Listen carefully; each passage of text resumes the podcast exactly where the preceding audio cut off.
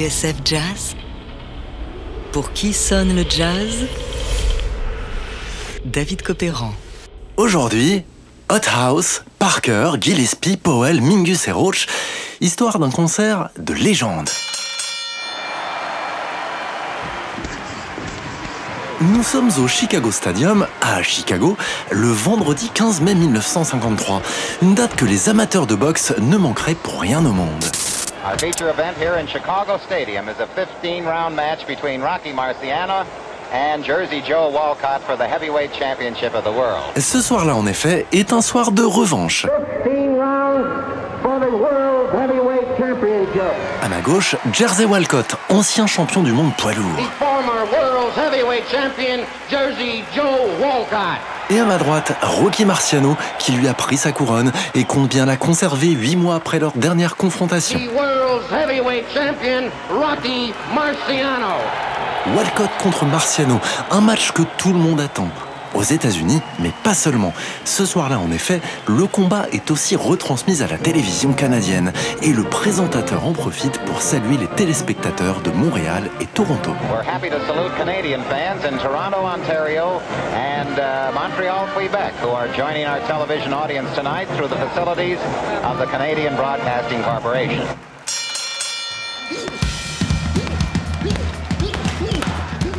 Or, contre toute attente, le combat entre Jersey Joe Walcott et Rocky Marciano n'est pas le sommet prévu. En moins de 2 minutes et 30 secondes, Walcott finit par terre. KO. The fight is over. Rocky Marciano has a pushover win here tonight. Oui, tout ça pour ça. Alors, vous allez me dire, quel est le rapport entre un combat de boxe et cette émission de jazz? Eh bien, par un curieux phénomène qu'on nomme l'effet papillon, il se trouve que ce match de boxe à Chicago a interféré sur un concert à Toronto à plus de 800 km de là. We're happy to salute Canadian fans in Toronto, Ontario. Un concert vendu comme la réunion ultime des stars du bebop, mais qui, comme le combat Walcott-Marciano, fit l'effet d'un pétard mouillé. En tout cas, selon certains. Alors, légendaire ou pas ce concert? Eh bien, c'est ce que nous allons voir maintenant.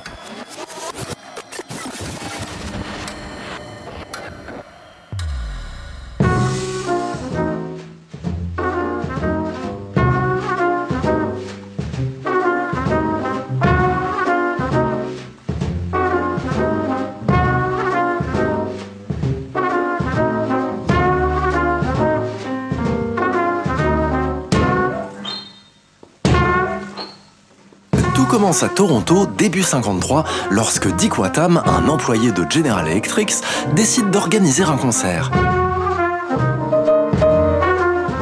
Oh, ce jeune fan de jazz n'en est pas à son coup d'essai. Membre de la New Jazz Society, un cercle d'amateurs de Toronto, il a programmé l'année précédente un concert de son idole, le pianiste Lenny Tristano. Or, ce concert fut un four dans tous les sens du terme.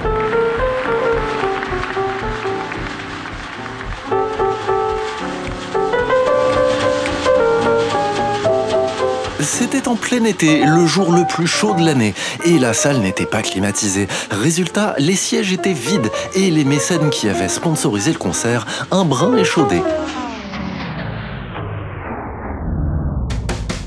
Mais Dick Wattam de la New Jazz Society de Toronto n'est pas du genre à se laisser abattre. Il retente sa chance. Cette fois, il veut faire venir dans sa ville les plus grandes stars du bebop. Alors, après moult tractations et péripéties, le 15 mai 1953, Dizzy Gillespie, Charlie Parker, Bud Powell, Charles Mingus et Max Roach atterrissent au Canada et entrent sur la scène du Massey Hall pour un concert historique.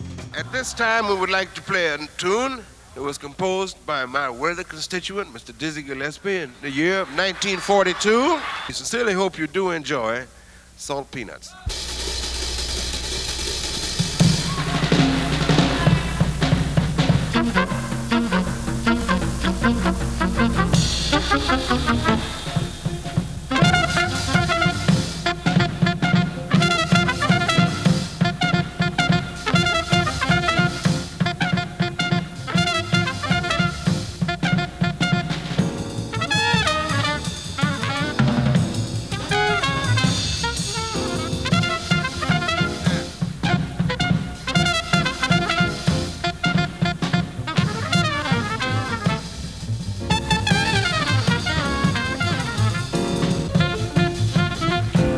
Peanuts, salt peanuts.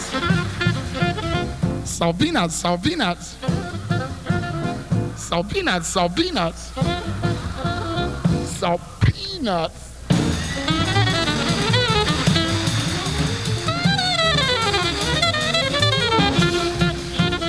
Salt peanuts, salt peanuts. The name of this salt, salt peanuts, salt peanuts.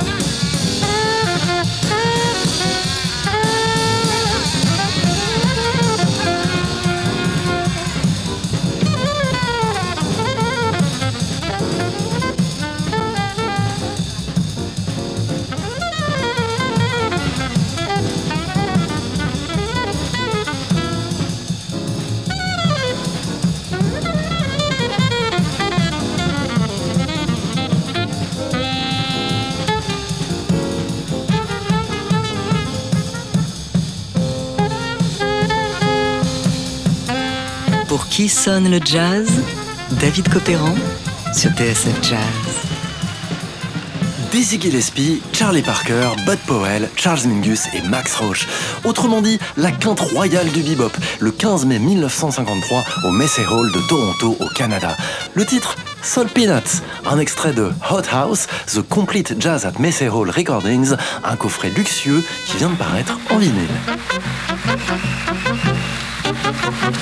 Peanuts, peanuts.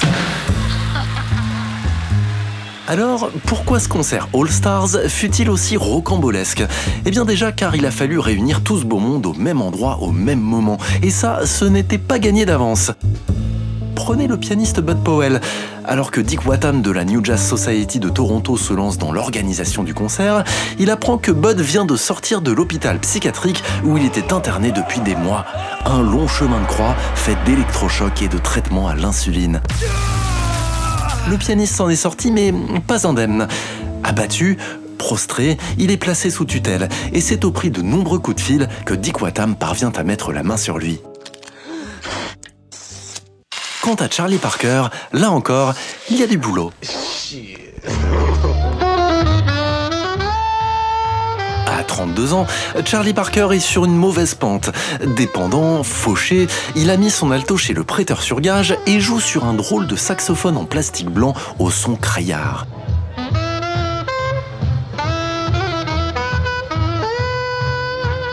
Février 53, alors que Bud Powell sort de l'hôpital, Charlie Parker, lui, est à Montréal où il doit participer à une émission de télévision en direct. Bien sûr, il loupe les répétitions et c'est une équipe de tournage sur les dents qui le voit débarquer au tout dernier moment. Our outstanding jazz artist this evening on the show, a man that we're very proud to be able to bring to you people here in Canada, possibly the gentleman who's considered tops on alto saxophone, Mr. Charlie Parker. Charlie. Mais faire venir Parker à Toronto pour le concert du Massey Hall est une autre paire de manches. Bird, en effet, a horreur de l'avion. Alors, il fait tout pour que Wattam lui envoie des billets de train. Qu'à cela ne tienne, le jour J, Parker se présente à l'aéroport LaGuardia de New York, la mine renfrognée et en retard. Il vient de louper son vol. C'est Dizzy Gillespie qui l'attend, le prend par le col et le pousse dans l'avion suivant. Une autre version de l'histoire raconte qu'en réalité, ils étaient sept à faire le voyage jusqu'à Toronto. Les cinq musiciens, plus la femme de Mingus et le tuteur de Bud Powell, dont la mission est de l'empêcher de se faire la malle. Or, l'organisation n'a prévu que cinq billets d'avion, et c'est pour cela que Bird et Dizzy arrivent in extremis pour le concert du Massey Hall.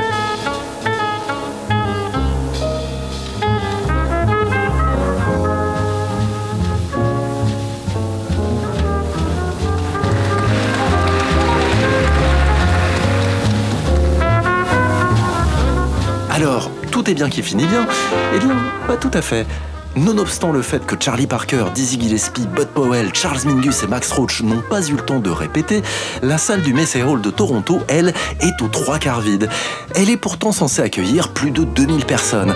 Sur les photos pourtant, on voit des rangées de sièges désertes et depuis le balcon, les rares spectateurs ont une vue plongeante sur un parterre qui sonne désespérément creux. Il faut dire que la New Jazz Society de Toronto n'a pas jugé bon de promouvoir l'événement, convaincu que les noms de Parker, Gillespie et consorts suffiraient à attirer en masse le public canadien.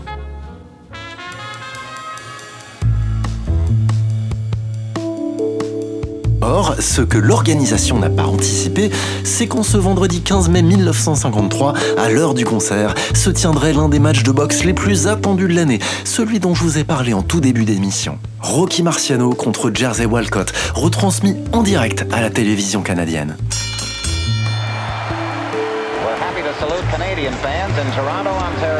Résultat, même Dizzy Gillespie, entre deux solos de trompette, s'éclipse dans les loges du Messey Hall pour suivre le combat. The fight is over. Rocky Marciano has a pushover win here tonight.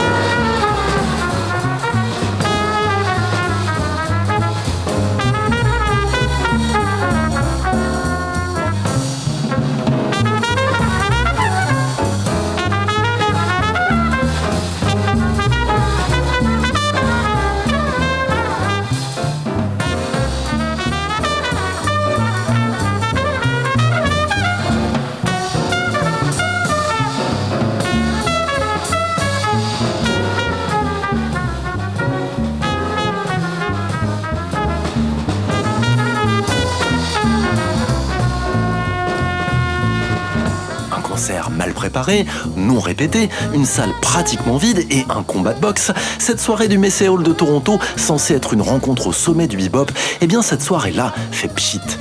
Bud Powell fut conduite au piano par son tuteur, raconte un spectateur présent. Et lorsque Charlie Parker apparut, il était fagoté comme un lit défait. Et ce n'est pas tout à fait fini.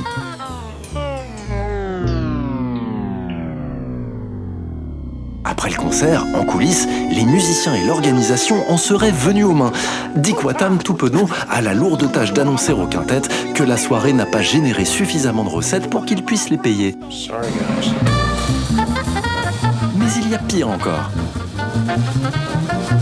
Pour se rattraper, Wattam a proposé aux musiciens de leur offrir les bandes du concert, charge à eux de les vendre et d'en tirer bénéfice.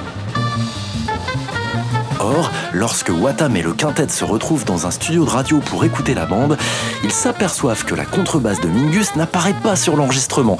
Un oubli de l'ingénieur du son. Voici la bande originale du concert. Tendez l'oreille, vous pouvez toujours chercher la contrebasse.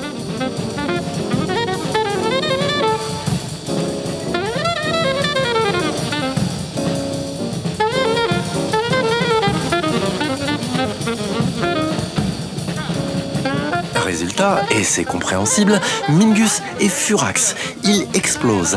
Alors, apprend-on dans les notes de livret de Hot House, ce complete jazz at Messey Hall, Mingus s'empare de la bande et menace de la détruire sur le champ. Il faudra une intervention désespérée de Dick Wattam pour que Mingus revienne sur sa décision. Le lendemain matin, Wattam et les membres de la New Jazz Society de Toronto acceptent de payer les musiciens sur leur propre denier. Quelques mois plus tard, Charles Mingus et Max Roach publieront le concert du Messey Hall sur leur propre label. Et ce, après que Charles Mingus a enregistré par-dessus la bande d'origine une nouvelle partie de contrebasse. Alors, légendaire ou pas, ce concert du Messey Hall Probablement, mais peut-être pas pour les bonnes raisons. Historique en tout cas, car c'est la dernière fois qu'on entendra Charlie Parker et Dizzy Gillespie ensemble, et la seule occasion d'avoir un tel casting de stars réunis sur un même disque. Ce soir en tennis. La in est un curieux mélange entre approximation et éclair de génie, ce qui fait tout sel de ce concert pas comme les autres. Hot House, The Complete Jazz at Messey Hall Recordings, un luxueux coffret vinyle qui sort en ce moment chez Kraft Recordings.